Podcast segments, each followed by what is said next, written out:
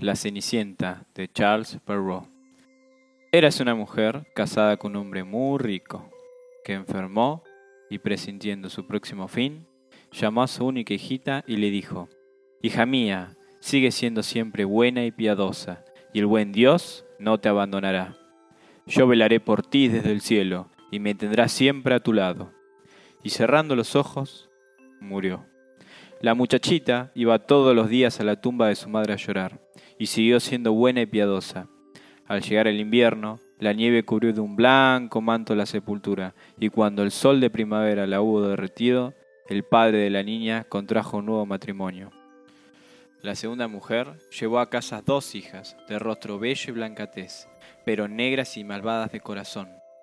Vinieron entonces días muy duros para la pobrecita huérfana. ¿Esta estúpida tiene que estar en la sala con nosotras? decían las recién llegadas. Si quiere comer pan, que se lo gane. Fuera, a la cocina. Le quitaron sus hermosos vestidos, le pusieron una blusa vieja y le dieron un par de suecos para calzado. Mira la orgullosa princesa, qué compuesta. Y burlándose de ella, la llevaron a la cocina. Allí tenía que pasar el día entero ocupada en duros trabajos. Se levantaba de madrugada, iba por agua, encendía el fuego, preparaba la comida, lavaba la ropa, y por añadidura sus hermanastras la sometían a todas las mortificaciones imaginables. Se burlaban de ella, la esparcían entre las cenizas, los guisantes y las lentejas para que tuviera que pasarse horas recogiéndolas. A la noche, rendida como estaba de tanto trabajar, en vez de acostarse en una cama, tenía que hacerlo en las cenizas del hogar. Y como por este motivo iba siempre polvorienta y sucia, la llamaban Cenicienta. Un día, en el que el padre se disponía a ir a la feria, preguntó a sus dos hijastras qué deseaban que les trajese. Hermosos vestidos, respondió una de ellas. Perlas y piedras preciosas, dijo la otra. ¿Y tú, Cenicienta? preguntó. ¿Qué quieres? Padre, corta la primera ramita que toque el sombrero cuando regreses y tráemela. Compró el hombre para sus hijastras magníficos vestidos, perlas y piedras preciosas. De vuelta, al atravesar un bosquecillo, un brote de avellano le hizo caer el sombrero, y él lo cortó y se lo llevó consigo. Llegando a casa, dio a sus hijastras lo que habían pedido, y a Cenicienta el brote de avellano. La muchacha le dio las gracias y se fue con la rama a la tumba de su madre. Allí la plantó, regándola con sus lágrimas, y el brote creció, convirtiéndose en un hermoso árbol. Cenicienta iba allí tres veces al día, a llorar y rezar, y siempre encontraba un pajarillo blanco posado en una rama, un pajarillo que, cuando la niña le pedía algo, se lo echaba desde arriba. Sucedió que el rey organizó una fiesta, que debían durar tres días, y a la que fueron invitadas todas las doncellas bonitas del país, para que el príncipe heredero eligiese entre ellas una esposa. Al enterarse las dos hermanastras que también ellas figuraban en la lista, se pusieron muy contentas. Llamaron a Cenicienta y le dijeron, Peínanos, cepíllanos bien los zapatos y abróchanos las hebillas. Vamos a la fiesta de palacio. Cenicienta obedeció, aunque llorando, pues también ella hubiera querido ir al baile, y así rogó a su madrasta que se lo permitiese. Tú, la Cenicienta, cubierta de polvo y porquería, ¿pretendes ir a la fiesta?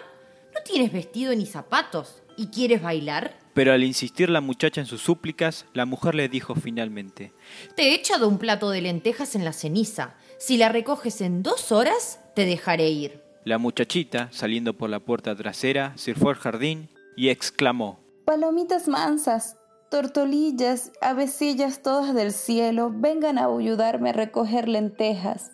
Las buenas en el pucherito, las malas en el buchecito. Y acudieron a la ventana de la cocina dos palomitas blancas, luego las tortolillas y finalmente comparecieron bulliciosas y presurosas todas las avecillas del cielo y se posaron en la ceniza.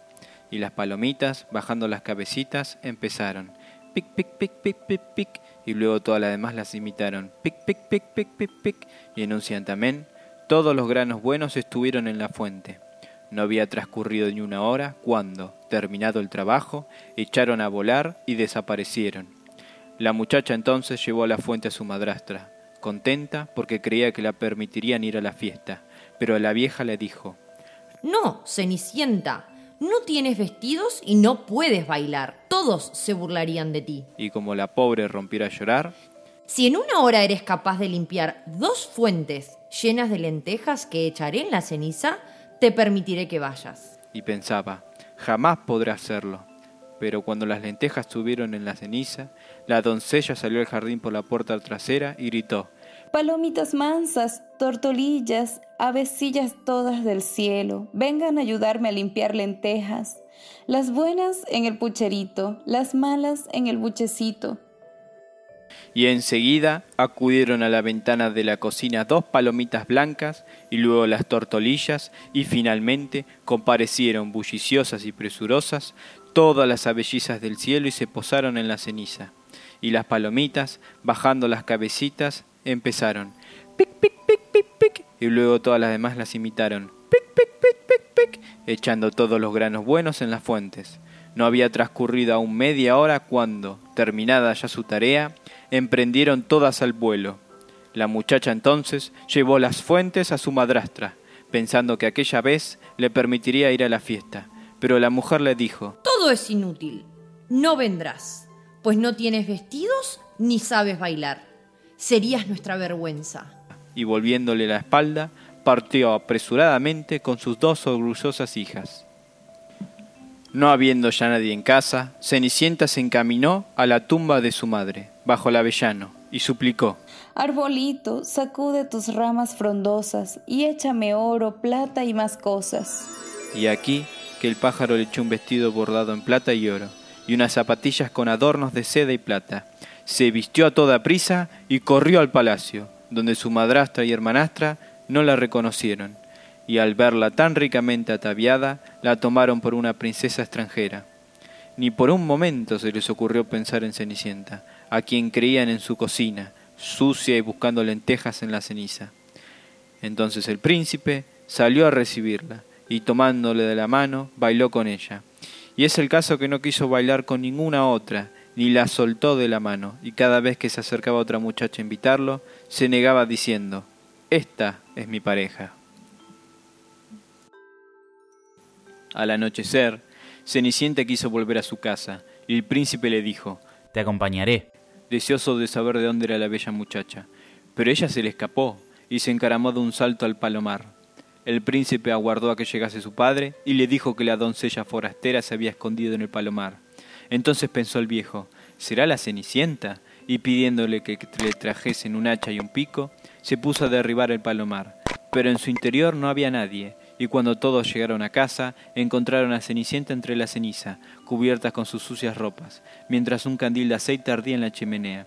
Pues la muchacha se había dado una buena maña en saltar por detrás del palomar y correr hasta el avellano. Allí se quitó sus hermosos vestidos y los depositó sobre la tumba, donde el pajarillo se encargó de recogerlos, y enseguida se volvió a la cocina, vestida con su sucia batita.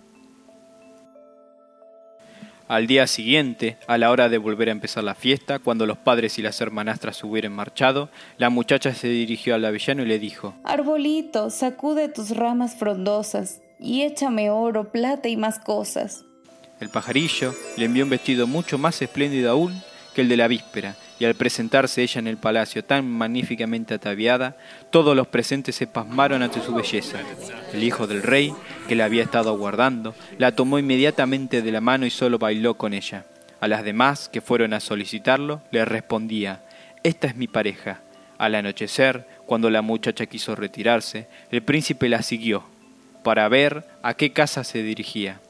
Pero ella desapareció de un brinco en el jardín de detrás de la suya. Crecía en él un grande y hermoso peral, del que colgaban peras magníficas. Se subió ella a la copa con la ligereza de una ardilla, saltando entre las ramas, y el príncipe la perdió de vista. El joven aguardó la llegada del padre y le dijo, La joven forastera se me ha escapado. Creo que se subió al peral.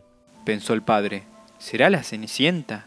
Y tomando un hacha, derribó el árbol.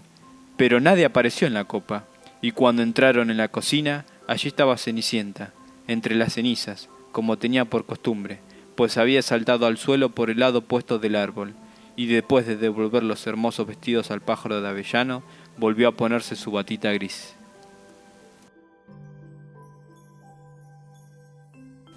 El tercer día, en cuanto se hubieran marchado los demás, volvió Cenicienta a la tumba de su madre y suplicó al arbolillo.